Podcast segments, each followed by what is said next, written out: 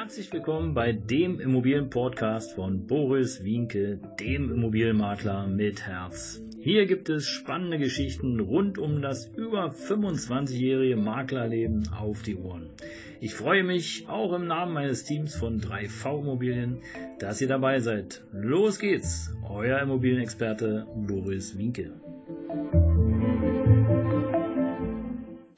Ja, Servus und Hallo hier nochmal auch von mir persönlich aus dem Hause von 3V Immobilien im schönen Schöneberg, hier aus meinem tollen Büro. Ja, heute Folge 153 und ich habe euch was ganz Spannendes mitgebracht. Ähm, ja, heute der Titel, warum du keine Wohnung ohne Teilungserklärung kaufen solltest.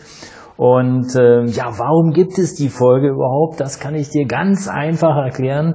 Immer wieder tagtäglich erlebe ich die tollsten, kuriosesten und äh, merkwürdigsten Dinge, wie beispielsweise erst vor kurzem ähm, hier ein Neuauftrag, der reinkam und äh, wo ich dann im Grunde genommen, wie wir das immer machen, wie ich das immer mache, wie das jeder erfolgreiche Mensch äh, machen sollte, vorbereitet zu sein, sich die Unterlagen anzugucken, alle Dinge zu prüfen, um dann überhaupt eine Entscheidung zu treffen. Und in diesem Fall habe ich eine Eigentumswohnung reinbekommen und sollte diese verkaufen. Und wie ich das so mache, fordere ich erstmal Unterlagen ab und hier unter anderem auch die Teilungserklärung. Ja, und äh, was eine Teilungserklärung ist, für die, die das sich noch nicht so gut auskennen, erkläre ich es euch auch gleich. Aber äh, die Dame sagte auf jeden Fall, ja, ich, äh, nee, habe ich gar nicht.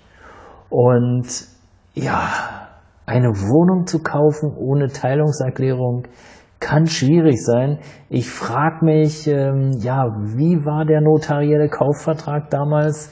Ähm, wurde seitens des Notars nicht darauf hingewiesen oder war das einfach so, ach komm, wir kaufen jetzt und äh, shit happens? Nee, äh, Shit Happens würde ich euch auf jeden Fall nicht empfehlen. Ja? Äh, achtet auf jeden Fall darauf, dass ihr alle Unterlagen zusammen habt, wenn ihr eine Wohnung kauft. Und dazu zählt eben auch eine Teilungserklärung. Ja, was steht denn zum Beispiel in der Teilungserklärung?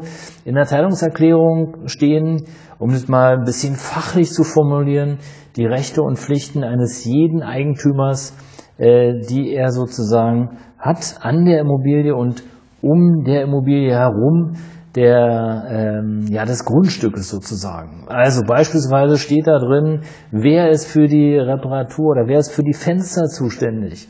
Äh, was ist Gemeinschaftseigentum? Ja, was ist Sondereigentum? Manchmal stehen da auch noch äh, besondere Rechte drin, die äh, wichtig wären, um überhaupt zu wissen, ja, ähm, wer darf denn hier was?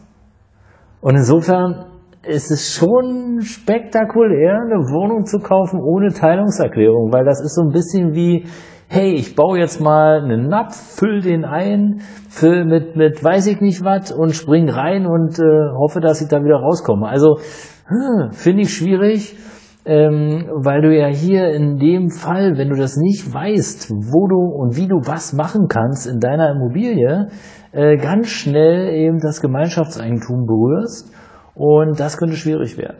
Ja, das könnte zu Haftungsfällen führen, das könnte zu Schadensersatzforderungen führen und, und, und.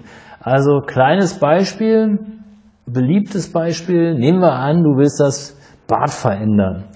Dann würde ich mir schon mal die Frage stellen, hey, an welchen Leitungen darfst du denn da rumknippern? Ja, welche Leitung darfst du denn überhaupt austauschen? Weil es doch oft so ist, dass die Wasserzu- und Ableitung Gemeinschaftseigentum sind. Das heißt also, alle müssen darüber beschließen.